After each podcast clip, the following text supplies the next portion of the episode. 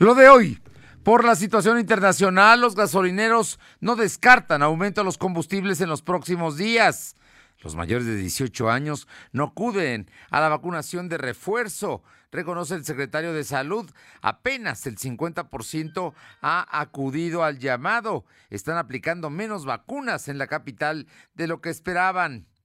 El confinamiento por COVID provocó más divorcios en Puebla. Y hoy, en Puebla Tecnológica, Fernando Thompson nos da consejos para respaldar la información. La temperatura ambiente en la zona metropolitana de la ciudad de Puebla es de 23 grados. Lo de hoy te conecta. Hay bloqueos en el puente internacional. Está pidiendo el apoyo de la policía. Noticias, salud, tecnología, entrevistas, debate, reportajes, tendencias, la mejor información. Lo de hoy Lo de hoy radio con Fernando Alberto Crisanto.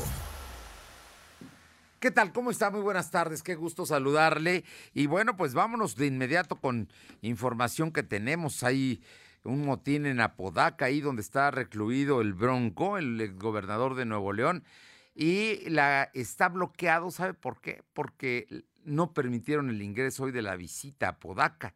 Entonces el bloqueo es afuera, afuera del penal en este asunto. Bueno, y el presidente de la República volvió a lanzarse en contra de los medios, a pesar de que hubo un octavo reportero, periodista asesinado allá en eh, el estado de Michoacán. Simple y sencillamente dijo el presidente que no son crímenes de Estado y que por lo pronto quienes los matan son pandillas que se crearon dentro del neoliberalismo, es lo que dice el presidente. Pero bueno, ya van tres años de la cuarta transformación y no han podido acabar con ellas. ¿eh? Así es que, pues también culpa hay, culpa hay. Pero por lo pronto, gracias a todos los amigos que nos sintonizan y están con nosotros aquí en la 1280, en la XEG, en la capital poblana y la zona metropolitana. También allá nos sintonizan en Ciudad Cerdán, la que buena en el 93.5. Gracias a todos. Y en Radio Jicotepec en la Sierra Norte en el 92.7 y en el 570.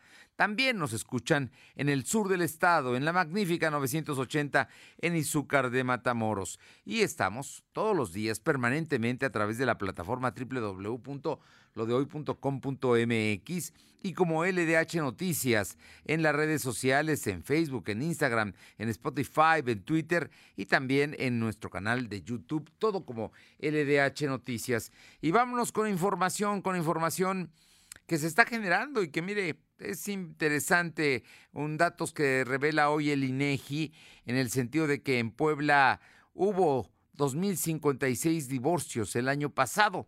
Estamos dentro de la media nacional, pero hubo divorcios también, ¿sabe por qué? Por la pandemia. Danos los detalles, Alma. ¿Cómo te va? Muy buenas tardes.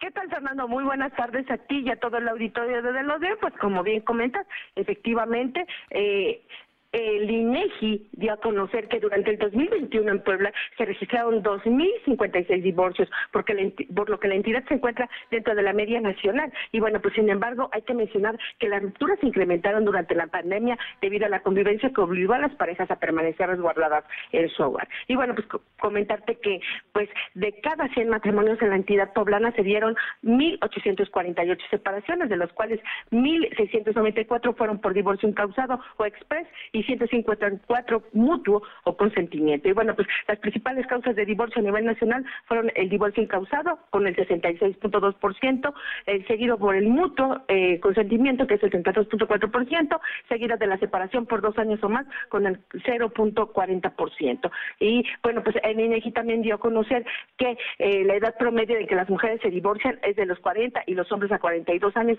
en promedio y en Puebla se realizan tres tipos de divorcios, el incausado, administrativo y el voluntario. Y bueno, pues comentarte que de estos tres costes que, eh, eh, perdón, divorcios que existan en Puebla, pueden ir desde los 8 mil a 15 mil pesos de los honorarios más los trámites ante el juzgado familiar, que tiene un costo entre los 1.400 este, pesos. Finalmente, en caso de no contar con recursos para iniciar un divorcio, se puede recurrir al bufete jurídico gratuito universitario de Puebla, pero el trámite será más tardado debido a la alta demanda de la prestación de los servicios. La información, Fernando. Oye, bueno, entonces sí hubo un mayor número de divorcios en Puebla, digamos, por la pandemia. De, eh, es la razón. Así es, Fernando. Efectivamente, eh, si bien en el 2019, eh, digamos que eh, este, este, eh, los divorcios, eh, digamos que aumentaron eh, precisamente por un tema de pandemia. Bueno, posteriormente los demás días, digo los demás años de 2020, 2021, como que se fue, digamos que estabilizando. Sin embargo, quiere decir que eh, el, el, el Estado, a final de cuentas, eh, sí está dentro de los municipios, perdón, de los estados, en los cuales, pues, obviamente, eh, sí hubo un pequeño, eh, digamos, eh, impulso en este tema debido al tema de la pandemia, pues muchos de los de los matrimonios ya traían problemas y ya la pandemia digamos que fue el pretexto para poder pedir de manera formal el divorcio en, en estas tres causas como te comentaba lo que es el, el divorcio eh, pues digamos el que es ya el que ya no se puede esperar el, el, el que es de mutuo acuerdo y bueno pues el que es ya de manera obligatoria. La información Bien, gracias. Vámonos ahora, es el del mutuo consentimiento, el, divorcio, de- ya se llegó el acuerdo y se acabó. Y bueno, el promedio en que las mujeres poblanas se divorcian es a los 40 años y los hombres a los 42 en promedio. En Puebla se realizan tres tipos de divorcio, el incausado, el administrativo y el voluntario. Vamos ahora con mi compañero Silvino Cuate. Este sí es un asunto que debe preocuparnos los jóvenes que fueron el sector mayores de 18 años que más tardó en que empezaron a vacunarse, se vacunaron ya, creo que a por ahí de septiembre, ¿no? Empezó la vacunación para los jóvenes de 18 años. Bueno, pues ahora que van por el refuerzo, la tercera vacunación aquí en la capital poblana, de cada dos, solo uno se va a vacunar. No hay colas, está muy rápido, está fluyendo, pero el problema no es solo eso, sino el problema es que no estén acudiendo y piensen que no va a pasar nada. Sí está pasando y en especial a los jóvenes les está, eh, en ellos está un foco de infección importante. Vamos con mi compañero Silvino Cuate que tiene toda la información. Te escuchamos, Silvino. ¿Qué tal? Muy buenas tardes. Efectivamente, como lo mencionaste, ante esta baja de participación por parte de los jóvenes que no acuden a pu- a aplicar la tercera dosis de refuerzo contra COVID, el secretario de Salud, José Antonio Martínez García, pues hizo un llamado donde enfatizó que toda esta población debe acudir a inocularse, de lo contrario ponen en riesgo su vida. Como lo señalaba, esta dosis, tercera dosis de refuerzo, pues fortalece la inmunidad ante este virus, por ello señala que es muy importante, e incluso el gobernador hizo un llamado para que también todos los jóvenes acudan a vacunarse y señaló que la única forma de detener la pandemia es con la vacuna. Y recordemos que la jornada inició este lunes y se prevé que termine este viernes, ya que el secretario de Juegos fue cuestionado sobre si se ampliaría el- la temporalidad de vacuna hasta el fin de semana, esto porque muchas personas trabajan o estudian, dijo que se va a analizar, sin embargo no dio una respuesta afirmativa, no obstante este tema se va a analizar y de lo contrario, si se alarga, pues estaríamos informando en esta respectiva vía de comunicación, Fernando. Y también mencionarte que ante la disminución de mortalidad por coronavirus para este 2022, esta enfermedad se posiciona en el lugar número 5 con el mayor número de fallecidos, según informó el secretario de Salud, José Antonio Martínez García. El funcionario estatal explicó que tras la llegada de las vacunas el número de funciones por COVID empezó a bajar el número de fallecidos. Es por ello que la enfermedad eh, cardíaca está en primer lugar, mientras que en segundo se encuentran las enfermedades derivadas de la diabetes mellitus, enfermedades de insuficiencia vascular y los accidentes automovilísticos. Por último, está COVID. Indicó que en enero de 2021 el COVID estaba en primer lugar, sin embargo ha ido en descenso por la atención que se le ha brindado. Y en el tema de contagios, mencionarte que la Secretaría de Salud registró 99 enfermos de coronavirus. En comparación con los datos de ayer, Esto es son de la última. 72 casos más. Sí.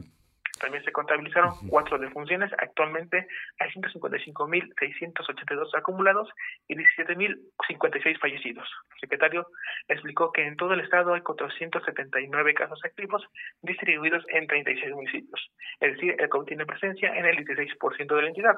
Además, se tienen 120 hospitalizados y 14 están graves, por lo que requieren ventilación mecánica asistida. El reporte, Fernando. Bueno, pues ahí está el asunto. mm, eh, están yendo a vacunarse pocos.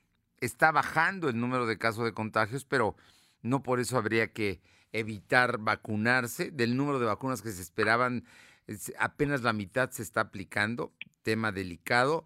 Y por lo pronto, hubo 99 contagios en las últimas 24 horas de COVID.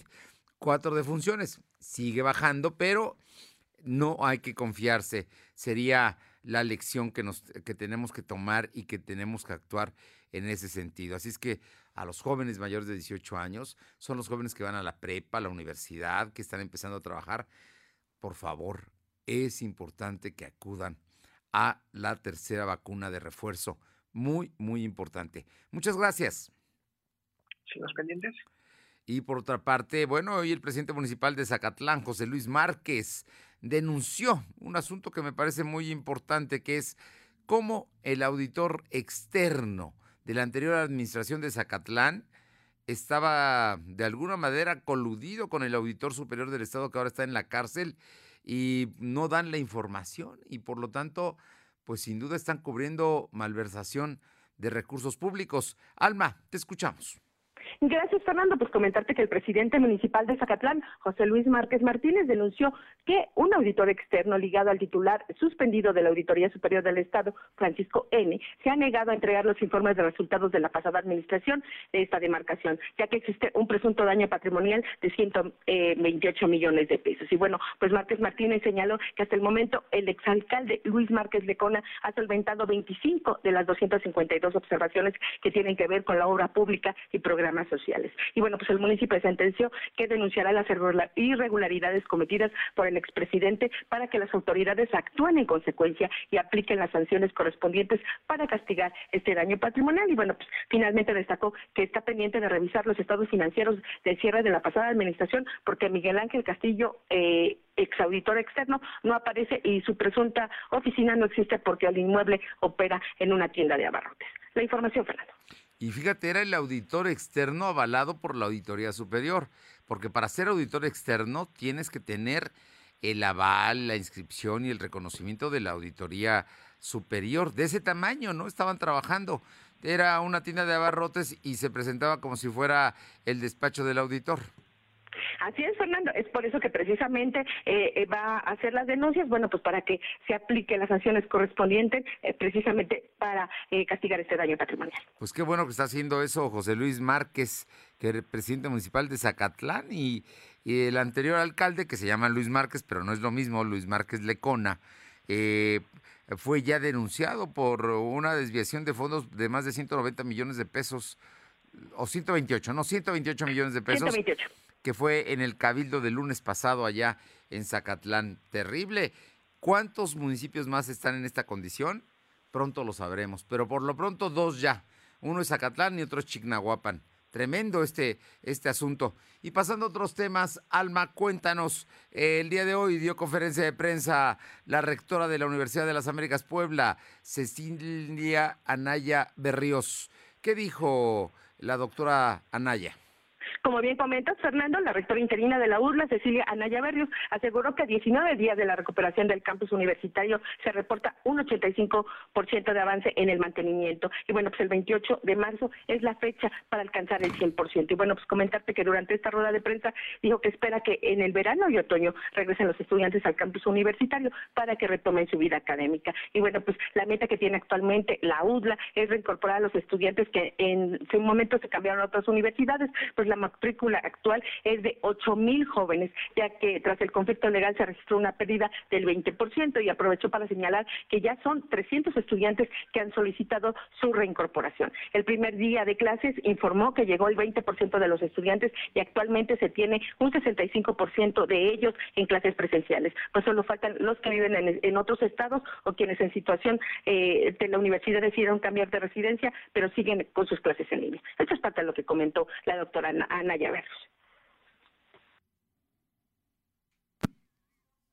bueno, A ver, ya, ya tenemos a la, rectora de la UDLAP. No, continúa, por favor, Alma. Tiene una ocupación del más del 50%, por lo que la vida universitaria se normaliza a buen ritmo. La información. Bueno, pues ahí está. Ahí está el tema de la Universidad de las Américas Puebla. Se regularizan ya el día 28 de marzo. Debe estar todo, digamos, casi normal en la Universidad de las Américas Puebla. Y ya será en el eh, próximo verano. Yo creo que en el, en, el próximo verano y en, en el otoño, cuando ya se regulariza al 100%, todas las actividades en la Universidad de las Américas Puebla. Oye, ¿qué dice del, del conflicto? ¿Ya se resolvió o podría volver a reaparecer el conflicto que existe de entre los dos patronatos? Comentarte, Fernando, que precisamente detalló que este conflicto ya no existe, dice que incluso por eso hubo una entrega ya del campus, porque precisamente el otro patronato desistió precisamente de esta, pues de este conflicto legal. Por lo tanto, ella hasta donde tiene conocimiento, pues ya no va a haber eh, precisamente este tipo de, tomas o que de pronto eh, nuevamente eh, vuelvan a cerrar el campus. Ella sabe que ya no existe y bueno, sostuvo que espera que se mantenga de esa manera. Bueno, pues bueno, esperemos que así sea, esperemos que así sea y que ya no haya más problemas con todo este asunto de la Universidad de las Américas Puebla, que vivió verdaderamente siete meses de infierno. Siete meses, casi ocho, ¿no? De infierno. Sí, casi ocho. Gracias. Seguimos al pendiente.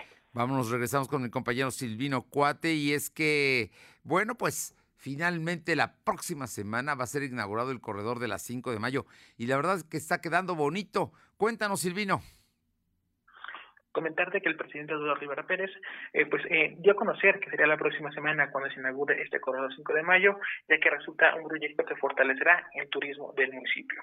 Rivera señaló que además de esta remodelación, el ordenamiento del comercio informal ha permitido que se puedan realizar actividades culturales como bandas de música, pláticas y teatro, esto pues en el mismo corredor. Escuchemos parte de lo que menciona el alcalde. De la próxima semana seguramente para estarlo inaugurando, si es hasta es posible, a lo mejor quizá el fin de semana. Estamos en ello. Este, va a quedar también muy bonita, venimos ganando esos espacios también del centro histórico, eh, esta reubicación también que se hizo del comercio informal el fin de semana, tuvimos actividades culturales, ¿no? tuvimos una banda de música, tuvimos este, ¿qué más? pláticas, teatro, estamos recuperando y por eso la importancia también de rescatar el centro histórico. Este, cientos de familias visitando y regresando nuevamente al centro histórico. Y van a ver qué bonita va a quedar la 5 de mayo con esta ya pronta inauguración, próxima entrega. Y bueno, como la acabamos de escuchar, el alcalde señaló que con estos trabajos se puede apreciar que más familias empiezan a circular en el centro histórico, pues hay más espacio para que los peatones puedan transitar sin alguna sin algún tipo de obstáculo, esto por los puestos de venta que se colocaban durante este corredor, Fernando. Bueno, y por eso se mantiene eh, el operativo para que no haya puestos ahí, ¿no? Efectivamente, recordemos que el alcalde ya había mencionado que este operativo va a ser indefinido. Esto pues puede ser los tres años de su administración para mantener una buena imagen del primer cuadro de la ciudad. Oye, cuéntame, el día de hoy también dio reconocimiento a conductores de taxi y de los, eh, pues, los, los, eh, el servicio ejecutivo de traslados comentarte que el alcalde participó en la entrega de reconocimientos a los 80 conductores que concluyeron su capacitación en materia turística y de prevención de acoso sexual y hostigamiento. Destacó que por primera vez se ofertó una serie de capacitaciones, en esto pues en materia turística para 80 taxistas y conductores de aplicaciones como Uber, Didi y Ava, para que se profesionalicen en la atención a turistas que vienen a Puebla dijo que durante sus tres semanas recibieron las siguientes cursos. 10 cosas que deben saber sobre Puebla, el manual del buen anfitrión, nuevas cosas que deben conocer de Puebla, sobre el tema de la gastronomía poblana y calendario gastronómico, museos y leyendas poblanas. Agregó que también hubo capacitación en materia de prevención de acoso y hostigamiento sexual, además se tienen previsto cursos de inglés. Rivera Pérez destacó que con esta capacitación Puebla será un referente a nivel nacional. Escuchemos su mensaje. Quiero informar a la opinión pública que cuando los turistas visitan Puebla, pues quieren pasarla bien, quieren conocer nuestra historia, quieren conocer nuestra cultura. Y los taxistas, los trabajadores del volante juegan un papel fundamental. No solamente además los taxistas, sino también las plataformas que hoy tenemos en nuestra ciudad, porque ayudan todos y cada uno de ustedes para el disfrute, insisto, de todas las poblanas y poblanos comentarte que Rivera Pérez dijo que de octubre del 2021 a enero del 2022 en Puebla llegaron más de 650 mil turistas. Por ello, la importancia de dar una buena imagen del municipio, Fernando. Bueno, importante, sí, claro. 80 son los primeros, pero seguramente habrá más. Muchas gracias, eh, Silvino. Buenas tardes. Son las 2 de la tarde con 19 minutos, 2.19. Lo de hoy es estar bien informado. No te desconectes. En breve regresamos. Regresamos. Los nazis crearon las metanfetaminas para convertir a sus soldados en seres incansables y deshumanizados. Bajo su efecto, el ejército nazi inicia la peor guerra de la historia y crea los campos de exterminio. Hoy el cristal se usa para controlar la mente de jóvenes que buscan placer y la de jornaleros y maquiladores que buscan energía para trabajar día y noche. Busca la línea de la vida, 800-911-2000. Para vivir feliz, no necesitas meterte nada. Viernes 18 de marzo, Salón Tecate Puebla. Los Acosta. Rayeto Colombiano. Herencia Sonora Dinamita. Venta de boletos en Óptica Evolución de Plaza Dorada. Antes 200. ¿Ya conoces la papeleta para el proceso de revocación de mandato? Sí, contiene estrictas medidas de seguridad para proteger nuestra opinión. Si quieres conocerla, entra a INE.mx. ¿Y quiénes contarán nuestras opiniones? Nuestras vecinas y vecinos elegidos por sorteo y capacitados por el INE, quienes garantizan certeza, legalidad y transparencia. El ejercicio de revocación de mandato va y va muy bien. Este 10 de abril, toma tu decisión, participa y celebremos nuestra democracia. Mi INE Nos une. Lo de hoy es estar bien informado. Estamos de vuelta con Fernando Alberto Crisanto. La tecnología es lo de hoy. Mantente conectado. Bien, y está con nosotros todos, todos los miércoles el maestro Fernando Thompson, director general de Tecnología de la Información de la Universidad de las Américas Puebla. Y hoy, en Puebla Tecnológica, Fernando Thompson nos da consejos para respaldar la información. Importante, muy importante respaldar la información, especialmente de sus laptops, de sus computadoras y de todos los aparatos que usted utilice. Muy, muy importante. Le invito a escuchar a Fernando Thompson. Fer, muy buenas tardes. Consejos para respaldar tu información. Nunca, desafortunadamente, vamos a estar exentos de perder algún archivo importante a causa de que nuestro dispositivo falle, sea robado o seamos víctimas de un ciberdelincuente. Perder archivos, fotografías de toda nuestra vida, videos, el proyecto en el que has estado trabajando por tanto tiempo o la información de tus clientes, podría la verdad es que resultar un gran problema para ti. Y todo esto es muy importante y que estés consciente que en cada momento tú debes estar respaldando la información que para ti es vital. Hace poco mi propio hijo perdió el disco duro de su computadora. Yo siempre le aconsejo que, que respalde y pues no, no lo hizo. Así que te voy a repetir los consejos que le di a él primero. Tienes que organizar todo. O sea, de nada vale respaldar información si tu información es un caos. Entonces, hay que crear carpetas y subcarpetas y nombrar a los archivos con nombres que hagan sentido o nomenclaturas específicas. Es muy importante que le pongas nombres a los archivos de manera tal que tú puedas identificar muy rápidamente qué contenido tienen. Un buen sistema de organización de información podría evitarte muchos dolores de cabeza. El otro es invierte en almacenamiento en la nube. Es una buena inversión. Considera cuáles son tus necesidades para respaldo e invierte en un buen sistema de almacenamiento.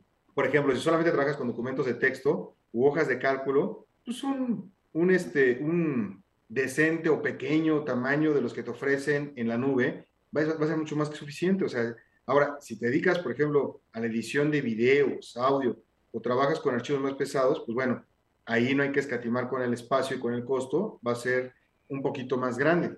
La gran mayoría de los servicios te ofrecen sin costo hasta cierto almacenamiento, pero sí vale la pena invertir algunos pesos para incrementar el espacio disponible y también recuerda que las opciones de versionamiento y protección contra el ransomware, por ejemplo, son muy importantes. La segunda, prioriza. Si no tienes el tiempo suficiente para respaldar tu información, entonces selecciona aquella que sea la más importante para ti y mantén respaldos frecuentes. Es muy importante que tu equipo de cómputo siempre tengas bien identificado cuáles son las carpetas más importantes para ti y asegúrate de respaldar frecuentemente esa información. Los demás archivos puedes dejarlos para después. Enfócate en lo urgente e importante. La otra es define la frecuencia. Hay que realizar el almacenamiento de todos nuestros archivos y después de ahí hacer una copia de seguridad cada cierto periodo de tiempo o cuando realicemos cambios relevantes de información. En algunos casos se puede realizar más de una versión de un mismo archivo, así que tenlo en cuenta, cuidado. La otra es verifica tus accesos. Aquí tú tienes que revisar que tus cuentas y las contraseñas estén en orden. Entonces, ingresa tus carpetas y verifica que no te falta absolutamente nada. Y de este modo tú vas a poder monitorear en todo momento tu información y de que encuentres, si encuentras anomalías, tú podrás cambiar el usuario y las contraseñas de forma tal que solamente tengas tú el acceso y nadie más. La siguiente es asegurarte de que tengas antivirus y anti-spyware. Mira, el acceso a Internet es muy riesgoso. Por ello es indispensable generar mecanismos de protección para que todos los equipos y redes cuenten con un software actualizado de antivirus y anti-spyware. Si tu equipo no está protegido, tus respaldos ni te van a no te van a servir porque van a sufrir las consecuencias, ¿ok?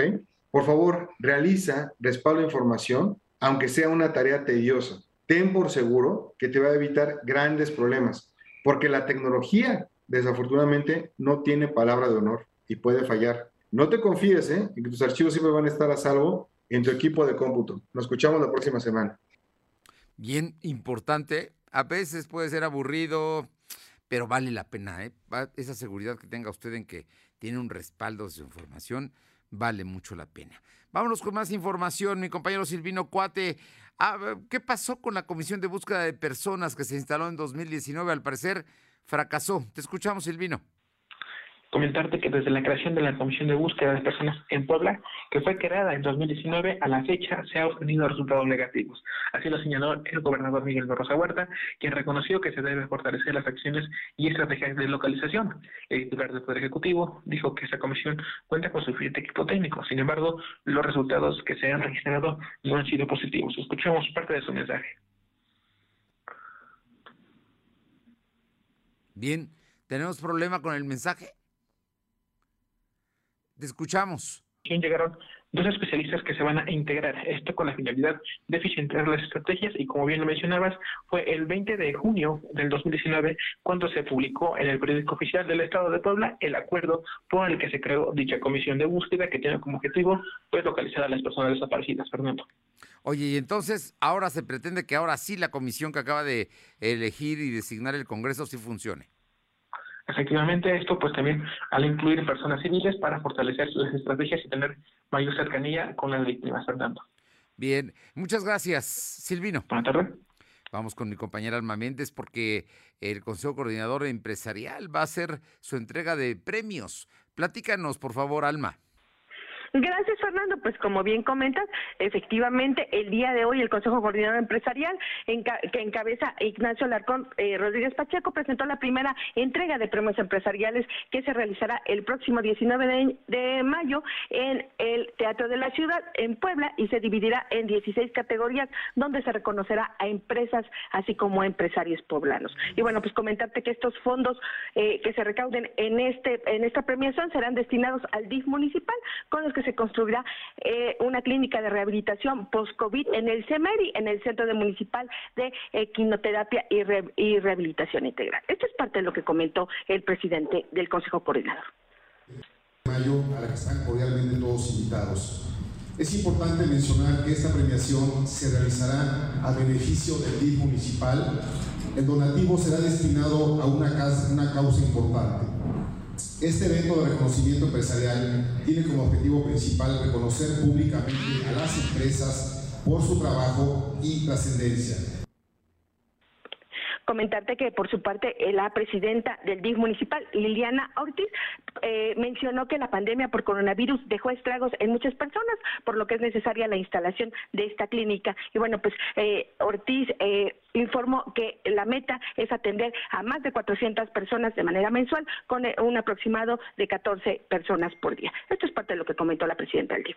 A mí es un honor estar con ustedes esta mañana en primer lugar, quiero agradecer la confianza que el presidente traiga y desde luego, pues todos los que así han decidido, pues beneficiar al municipal y a todos los poblanos y. Eh, que integran el Consejo Coordinador Empresarial CCE, al depositar en el sistema municipal DIF, al considerarnos beneficiarios de su primera gala de premiación a empresas poblanas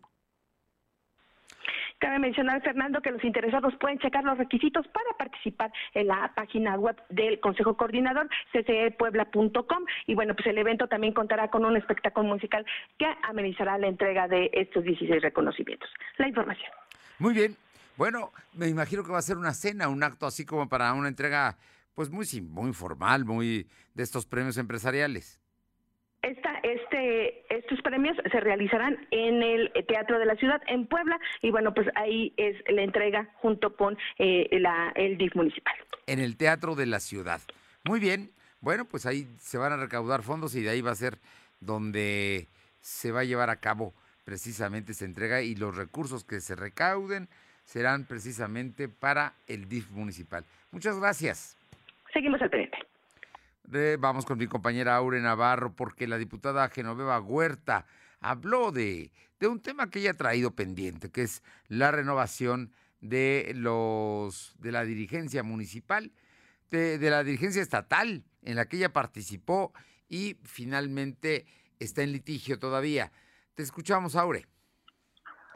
Gracias, pues efectivamente la diputada federal Genoveva Huerta Villegas confirmó que los procesos de impugnación que se vienen arrastrando desde el año pasado, Fernando, sobre la elección interna para la renovación de la dirigencia del partido, pues no la distraen de su tarea política en municipios del interior del estado para lograr así pues el llamado nacional a la unidad del partido rumbo a la elección del 2024.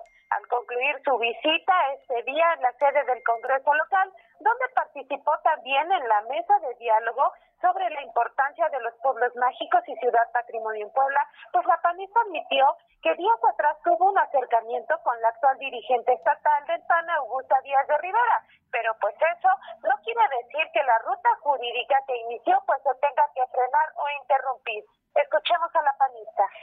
Grupos, pero nos queda, eh, estoy segura porque siempre ha sido así, tenemos una pues un objetivo que a Puebla le vaya bien, ¿eh? más allá de filias y fobias, tenemos el objetivo que a Puebla le vaya bien. Insisto, estamos nosotros esperando la ruta jurídica, no descuidamos la militancia, no descuidamos nuestra tarea como diputados.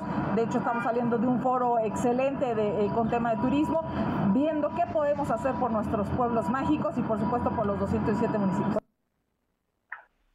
Y bueno, por el contrario, como escuchamos, dio cuenta que las distintas impugnaciones pues seguirán su curso y ella pues estará en espera de tener la razón. Incluso dijo sobre el proceso de reconsideración que presentó ante la Sala Superior del Tribunal Electoral del Poder Judicial de la Federación y bueno, en tanto destacó que la relación que tiene con Marco Cortés pues es excelente, pero se abstuvo de hacer pues alguna precisión sobre la, la relación que tiene con Augusta Díaz de Rivera, Fernando. Bueno, pues ahí está. Ahí está el tema. Vamos a ver hasta dónde llega. Por lo pronto, el día de hoy la diputada federal sigue en su trabajo. Por cierto que buena la reunión esta de los pueblos mágicos con los diputados que promovió la diputada panista Boregar. Muchísimas gracias. Gracias. Son las 2 de la tarde con 33. Lo de hoy es estar bien informado. No te desconectes. En breve regresamos. Regresamos. Raticida gasolina, ácido sulfúrico, amoníaco, acetona. No importa qué droga química te metas, todas están hechas con veneno y de todas formas te destruyes. La sangre de las drogas nos mancha a todos. Mejor métete esto en la cabeza. Si te drogas, te dañas. Si necesitas ayuda, llama a la línea de la vida, 800-911-2000. Para vivir feliz, no necesitas meterte en nada. Lo de hoy radio, con Fernando Alberto Crisanto. La información y tendencias que debes conocer. De lunes a viernes, de 2 a 3 de la tarde, por esta frecuencia. O por internet, www.lodehoy.com.mx. Lo de hoy es estar bien informado. Estamos de vuelta con Fernando Alberto Crisanto. Los personajes de hoy, las ideas y los hechos se comparten en la entrevista. Día de ayer en el Congreso local, la diputada local eh, Lupita Leal, diputada por el Distrito 16, con cabecera en la ciudad de Puebla, y presentó un tema que es muy importante, que es eh, cambios a la ley de movilidad. Y por ello le hemos molestado para que nos platique, no, no tenemos, no, no está con nosotros todavía. A ver, es que originalmente me habían dicho que ya estaba, pero al parecer tenemos problemas con la comunicación con la diputada. Eh, a ver, vamos a ver si ya la tenemos en la línea. El, el, asunto es que la ley de movilidad precisamente tiene que ver con que haya menos accidentes, con que hay que empatarla con la ley federal. Pero danos los detalles, Lupita, ¿cómo te va? Muy buenas tardes y muchísimas gracias. Fer, muchísimas gracias a ti como siempre por estar a la orden de estos temas en movilidad y que créeme que esta ley le va a abonar mucho a los poblanos. A ver, cuéntanos, ¿de qué se trata? Mira, compartirte que esta primera ley que se presentó el día de ayer es una ley que ya está acorde y armonizada con la ley que se presentó en diciembre pasado en el Senado, como bien lo mencionabas tú. El día de mañana, Fer, está por aprobarse ya lo que es la ley de, de en el Pleno, en el Congreso, y lo que estamos haciendo nosotros en el Congreso y que hicimos el día de ayer fue presentar esta ley con el objetivo de no perder más tiempo, ya que Puebla ocupa el segundo lugar a nivel nacional con de, siniestros viales. ¿Qué quiere decir esto, Fer? Pues que tenemos que estar alerta a los siete factores de riesgo, que son, por ejemplo, manejar alcoholizado, manejar con el celular aún en la mano, no tener una silla de seguridad eh, con la garantía de que el niño y la niña vayan en el auto, no respetar la velocidad, que eso es algo de lo que habla la ley, no respetar, por ejemplo, pues lo que son las eh, ciclovías, sino que se estacionan ahí muchas personas. Y esta ley, el objetivo principal, Fer, son dos importantes. Primero, armonizar los viajes que sean dignos desde la perspectiva desde un ciclista, un peatón, un conductor, un usuario del transporte y obviamente para personas con discapacidad. El segundo objetivo importante es darle ordenamiento a la movilidad. ¿Y por qué ordenamiento? Porque como tú bien sabes, es necesario ahora pues eh, determinar los límites en, en un espacio público y la tercera y más importante es evitar más muertes viales. Entonces, esta ley, Fer, pues como bien te decía, lo que va a hacer es abrogar la ley de vialidad del Estado, porque obviamente esta ley ya va a contener una primera base histórica de lo que es un parámetro de infracciones y no infracciones. ¿A qué me refiero con esto? Velocidades en Puebla, ya esta ley la van a contener como un primer parámetro.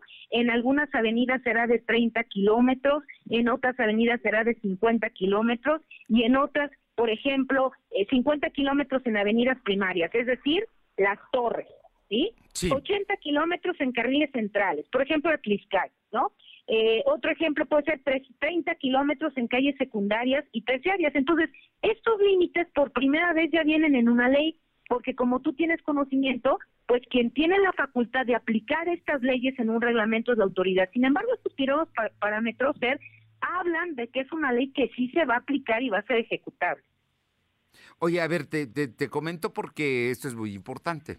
Como Puebla, la zona metropolitana de Puebla, y hay otras zonas así en el interior del estado, pero en, concretamente la ciudad de Puebla, ahí eh, compartimos vialidades y, cercanía, por lo menos con unos cinco o seis municipios. Resulta que de pronto eh, vas en una avenida y te detiene el policía de San Andrés y sales de esa avenida y entras a otra y te detiene eh, vialidad estatal. Por ejemplo, ¿cómo, ¿cómo aplicar la ley en estos casos, aunque ya haya, dista, ya Muy buena pregunta. Mira, te voy a compartir un poco.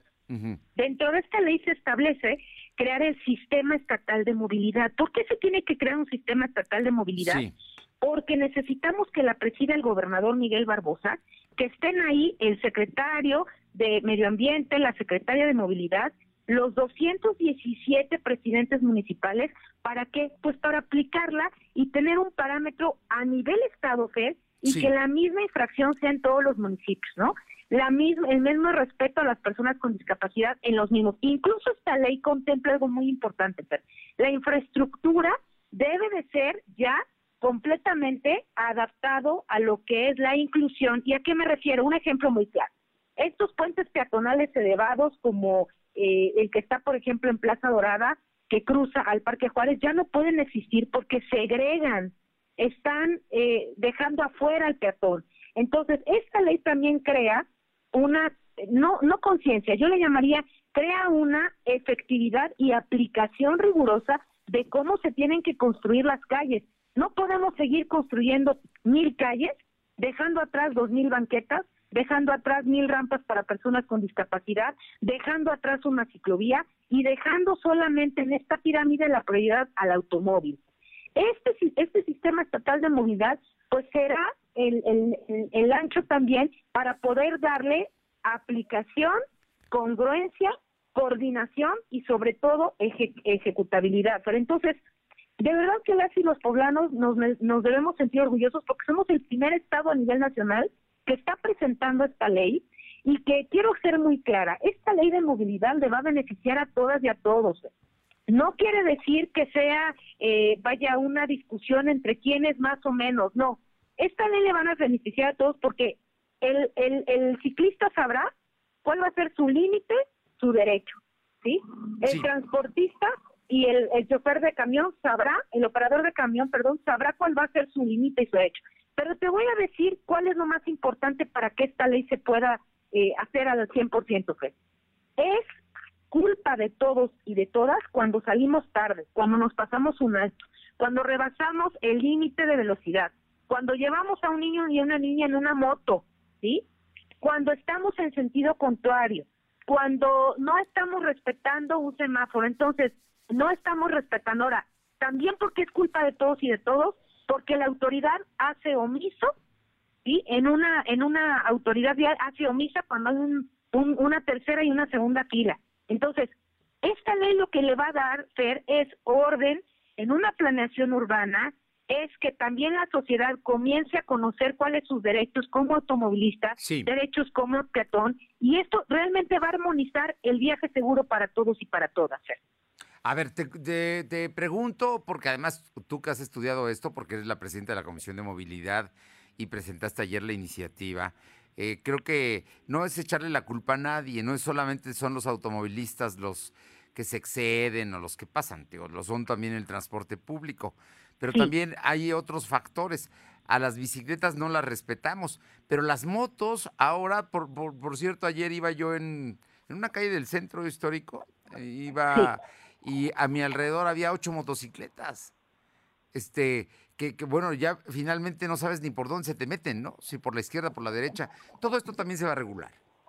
Pues precisamente, Fer, eso es lo que viene, eh, digamos, concretado en esta ley, ¿no? El sentir de todos los que ocupamos las calles. ¿Y en qué sentido? También tiene un parámetro esta ley de infracciones.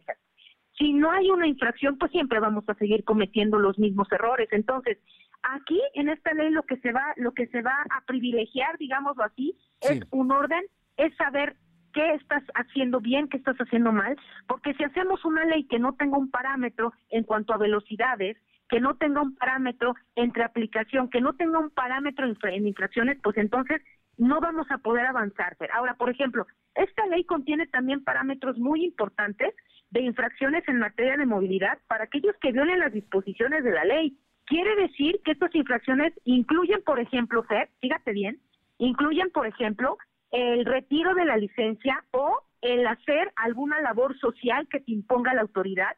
E incluso esta ley, Fer, fíjate lo que incluye, que el alcoholímetro no solamente sea la noche, Fer, que sea de manera permanente, ¿sí? Eso es lo que incluye. Y otra de las cuestiones que incluye la ley que yo creo que las poblanas y los poblanos van a estar contentos es los límites de velocidad, porque si estamos respetando los límites no tenemos por qué tener fotomultas o fotoinfracciones. Entonces, esta ley lo que le va a dar es un orden y yo sé, Fer, que va a ser un camino muy largo. Y tú sabes también, y la audiencia que nos escucha, va a ser un camino largo. Sin embargo, es una primer escalón que quede claro, Fer, que aún falta en una segunda etapa, iniciamos la próxima semana, sentarnos con colectivos, sentarnos con asociaciones, sentarnos con muchos ciclistas, con peatones, con personas con discapacidad, con transportistas, y nos vamos a sentar también para anexarle a la ley lo que se deba de anexar y para quitarle también lo que se deba de quitar, porque no es la última palabra esta ley. Obviamente la vamos a, a, a, sociabilizar, la vamos a, y las estamos, la estamos dando a conocer también, con el objetivo de hacer una convivencia en los viajes segura y que nadie muera más. Hay que recordar algo, a nivel nacional Puebla es el segundo lugar en accidentes, en muertes viales y son más de 200 anuales las que tenemos en Puebla. Entonces eso debe de disminuir en un 65% con esta ley y también con la ejecución de la misma, Fer. Pues deseamos que así sea. Oye, te pregunto ya por, por último, ¿y los peatones también tendrán una responsabilidad ante esta ley? Claro, claro que tienen una responsabilidad, como será eh, cruzar calles cuando los semáforos pues estén en, en virtud de ello. Incluso esta ley incluye también el tema de los semáforos ser para personas con alguna discapacidad que sea por medio de un sensor que es la huella podotáctil, le llaman así, y también es que incluye para todos, porque el tema de la movilidad no nada más es de los automovilistas, es de todas y es de todos. Y, y yo, yo sé que es muy compleja la situación, sin embargo, créeme, Fer, que teníamos que dar el primer paso como Puebla Estado, siendo el segundo lugar en nivel de siniestros viales. Pues Lupita Leal, como siempre un gusto saludarte luego con estas noticias. El hecho de que se vaya a escuchar a gente, a grupos, a personas, a todo el que esté interesado, vale la pena. ¿Nos puedes decir a qué eh, medio te pueden buscar para poder eh, darte sus opiniones? Claro que sí, me pueden encontrar en cualquier red social, ya sea Twitter, Facebook, Instagram o TikTok como Lupita Leal y por Messenger me han estado llegando los comentarios y también yo les puedo hacer llegar la ley en este momento en un celular que les voy a dar en este momento, si gustan apuntarlo. Por favor. 22. Sí. 25. Sí. Permíteme un segundo, 22, 25. A ver, a este celular que usted está escuchando puede solicitar la ley de movilidad. Ahí se las puedo mandar la ley 22, 25. Sí. Permíteme. Perdóname, te lo corrijo. 22, 23. 22, 23 nuevamente. Sí. 26, 49. Te lo vuelvo a repetir.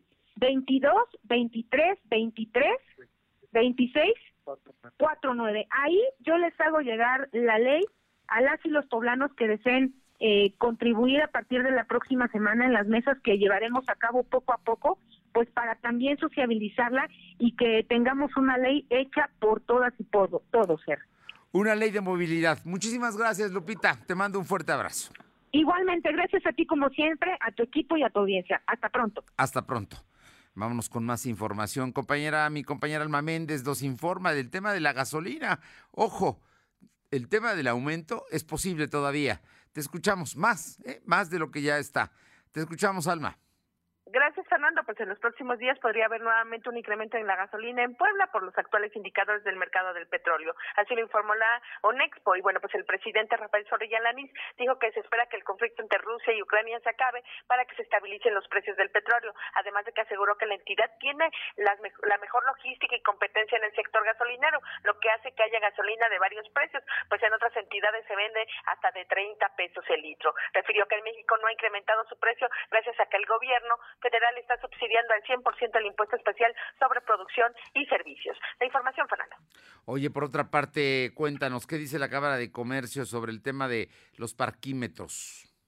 La Canacope destacó que eh, la colocación de parquímetros en el centro histórico afecte a los estacionamientos privados, debido a que estos ya cuentan con sus clientes y aún existe la inseguridad de muchos poblanos para dejar sus autos en vía pública. Y bueno, pues el presidente César González Morales informó que sus afiliados están a favor del proyecto de estos parquímetros en el centro histórico, y lo cual necesitan se extienda en otras partes de la ciudad y aseguró que hacían falta en el municipio y consideró que será un gran apoyo en el pequeño comercio, sobre todo ubicado en vialidades eh, del Carmen, donde se sugiere que se debe ampliar debido a que sus afiliados les preocupa el tema de inseguridad en la zona, pues los autos estarán asegurados ante cristalazos y robos. La información, Fernando.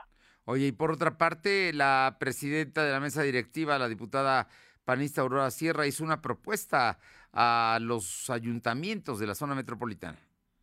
Como bien comentas, la eh, presidenta de la mesa directiva del Congreso, Aurora Sierra Rodríguez, presentó un punto de acuerdo para exhortar al gobierno del Estado y a los 19 ayuntamientos de la zona metropolitana a la creación del Instituto Metropolitano que incluya académicos y sociedad civil para la toma de decisiones en materia de seguridad, desarrollo urbano, económico, turístico y cultural. En este tenor, la congresista comentó que este punto de acuerdo surge por la necesidad de contar con la participación de la sociedad en conjunto mediante la creación de un Consejo Metropolitano que determine la participación participación de académicos, sociedad civil, en coordinación con autoridades de dos órdenes de gobierno, estatales y municipales, en respectivas competencias, promoviendo, gestionando y coordinando estrategias públicas de la zona conurbada metropolitana de Puebla. La información, Fernando. Oye, eh, bien, muchísimas gracias.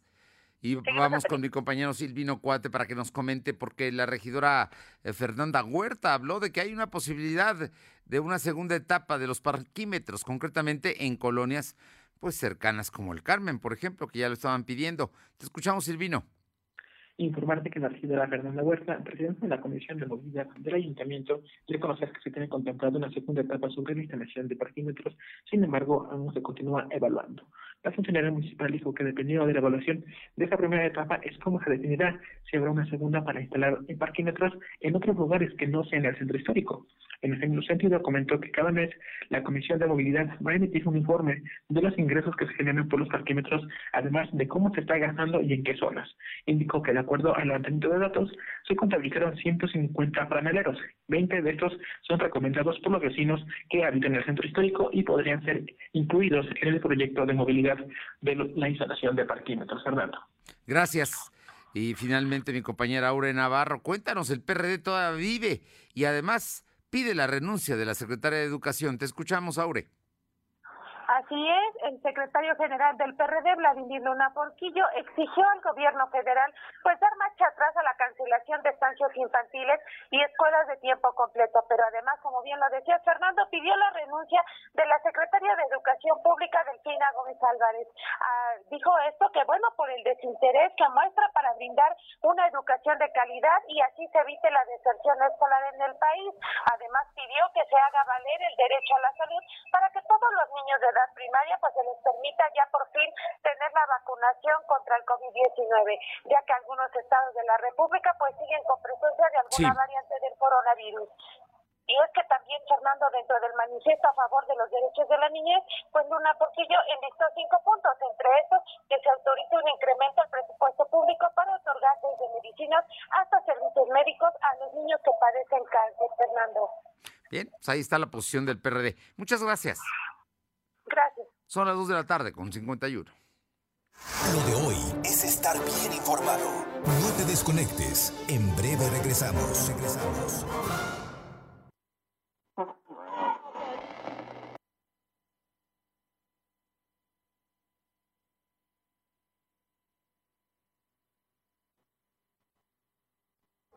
Procurar la salud y desarrollo integral de niñas y niños es un acto de amor. Todas y todos deben tener el esquema de vacunación completo de acuerdo a su edad. Para que todas y todos podamos estar cerca, vacunarlos es la mejor decisión. Lleva a vacunar a las niñas y niños para completar sus esquemas y no olvide su cartilla nacional de salud. Secretaría de Salud. Este programa es público, ajeno a cualquier partido político. Queda prohibido su uso para fines distintos a los establecidos en el programa. Viernes 18 de marzo, Salón Tecate Puebla. Los Acosta. Rayeto Colombiano.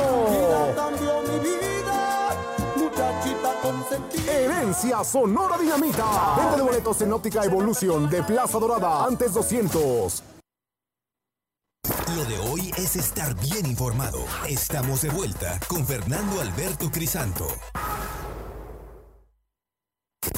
El telón. El show está por comenzar.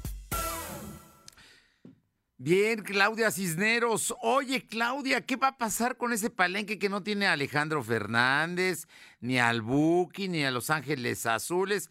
Bueno, ya no me digas de Cristian Nodal, ¿no? Las figuras no aparecieron en este palenque del próximo mayo. Cuéntanos. Así es, Fernando, amigos de la auditorio, saludo a todos ustedes. Efectivamente, pues después de dos años de no llevarse a cabo la tradicional Feria de Puebla debido a la pandemia, bueno, pues ya está de regreso este evento y ahora que será a partir del 29 de abril al 14 de mayo. Sabemos que tiene muchas actividades, pero lo más, una de las cosas más fuertes es sin duda alguna su palenque. Y como bien comentas, hay grandes, grandes ausencias, que bueno, pues este año no, no estarán Marco Antonio Solís el Buki, Paquita la del Barrio, Cristian Castro, la Tracalosa de Monterrey, la Arrolladora, obviamente Cristian Nodal, Ángel Aguilar, entre otros, ¿verdad? Y bueno, pues eh, como siempre, pues se buscan artistas que hasta cierto punto son un poco repetitivos y otros que ya ya este, han venido recientemente. De hecho, pues les ganaron a Alejandro Fernández. Alejandro Fernández se presentará el 7 de mayo, pero en otra sede aquí en Puebla, Fernando. Y bueno, pues obviamente tenemos un, elenco en donde va a estar aquí Yuridia, Emanuel y Mijares, que es lo que repito, es algo que ya es muy, pues muy repetitivo, va a ver la redundancia. Va a estar Carlos Rivera, Banda MS, Gerardo Ortiz, los Tigres del Norte, que bueno, pues ellos sí son fuertes. Gloria Trevi, que vino, pues ahora sí que recientemente dos conciertos, va a estar Julián Álvarez, que ya no está muy de moda, entre otros. Así que pues es un palenque bastante flojo, Fernando, que bueno, pues deja mucho que desear. Este señor Ortiz no fue el que un día rechazaron porque tiene es autor de narcocorridos. Así es, efectivamente. Sin embargo, en el 2019 sí se presentó, ¿eh? Aunque estaba vetado de otros palenques, aquí en Puebla en el 2019 sí se presentó en el palenque. Ah, y bueno, y ahora repite. Oye, y luego cuéntanos rápido lo de Vicente Fernández. Gana Televisa y se sigue proyectando la serie. Pues sí, Televisa ganó, ganó el primer round, la primera batalla, y bueno, pues ya tiene los permisos, en este caso otorgados por un juez federal de la Ciudad de México, con eh, pues poniendo la libertad de expresión, entonces ya se puede transmitir de manera formal la bioserie de la familia Fernández, en este caso de Vicente Fernández, y bueno, pues va a seguir la familia porque te comento que ahora van a pedir eh, derechos y obviamente dinero por esta transmisión. Así que yo creo que esto, bueno, pues va, va a continuar, es un pleito hasta que esto concluye la primera temporada que es de 10 capítulos, pero bueno, pues ahora la familia Fernández va por lo que corresponde a la regalía. Bien, tenemos regalos, Claudia.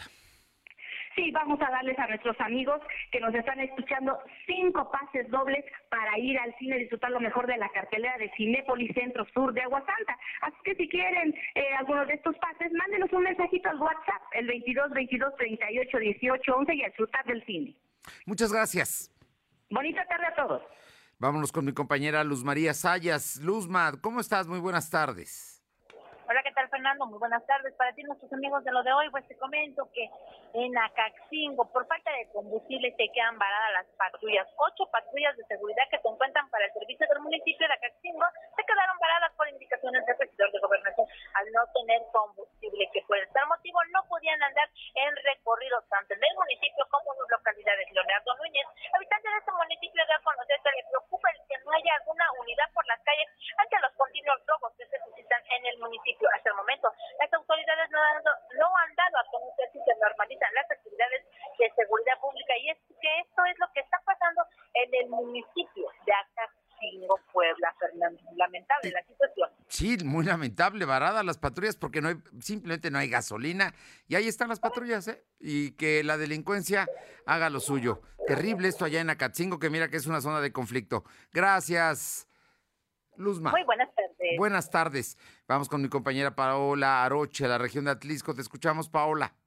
¿Qué tal? Muy buenas tardes y comentarles que la jefatura del Centro de Estrategia de Monitoreo en Atlisco está empadronando a los ciudadanos de las diferentes colonias al sistema de monitoreo inteligente a fin de que los mismos ciudadanos eh, pues puedan brindar también seguridad o puedan apoyar en estos temas de seguridad a la misma área. Es por ello que se están eh, buscando que bajen esta aplicación del Play Store que prácticamente todos los tenemos en el celular, ingresar algún, algunos datos que les están solicitando y en automático les va a mandar una contraseña. De esta manera, la gente que esté dentro de su casa y si llega a escuchar eh, algún algo extraño, pues ya sea un asalto o intento de asalto o alguien que se quiera meter a la casa del vecino, algo similar, puede activarlo y en eh, escasos de tres a cinco minutos estaría llegando la unidad de la policía municipal, dependiendo también del trabajo con el que cuenten a estos lugares. Es por ello que se está haciendo este trabajo en las diferentes colonias del municipio. O sea que mayor seguridad en Atlisco, Puebla. Muchas gracias, Paula. Buenas tardes. Vamos con Uriel Mendoza, porque en Acatlán de Osorio, pues hubo un, un feminicidio. Platícanos, Uriel, buenas tardes. Fernando, en información de Acatlán de Osorio, en este municipio se registró un feminicidio más, eh, muy en particular de una mujer que se dedicaba a la santería. Esta fémina se encontró sin vida en el interior de su domicilio ubicado en la calle Mina, en el barrio de San Juan. Con el pasar del tiempo, bueno, tuvimos acceso a la información, a la investigación y nos indica que la bioxisa fue identificada como Guadalupe N de 46 años de edad quien hasta el momento se desconoce el móvil de los hechos, así como quién o quiénes fueron quienes le quitaron de la vida. Es importante también mencionar que esta mujer deja en orfandad a cuatro hijos, Guadalupe N. Em, bueno, era originaria del municipio de Guadalupe Santana, pero llevaba ya varios años viviendo en el municipio Acateco. Hasta el lugar, bueno, pues vimos la presencia fuertemente de diferentes corporaciones eh, policíacas, así como agentes de investigación, en particular de la Fiscalía del Estado, quienes bueno, fueron los que realizaron el levantamiento del cadáver en coordinación con el Semefuesto en el municipio de Acatlán de Soria. Muchas gracias, Uriel, y gracias a usted por haber estado con nosotros. La Fed sube las tasas de interés en los Estados Unidos después de 18 años, esto para batir la inflación. Gracias, nos encontramos mañana en punto de las 2. Hasta entonces. Fernando Alberto Crisanto te presentó Lo de Hoy Radio. Te esperamos de lunes a viernes, de 2 a 3 de la tarde por esta frecuencia, en la cobertura más amplia a nivel estatal. Y síguenos en internet www.lodehoy.com.mx y en nuestras redes sociales como arroba LDH Noticias. Lo de Hoy Radio.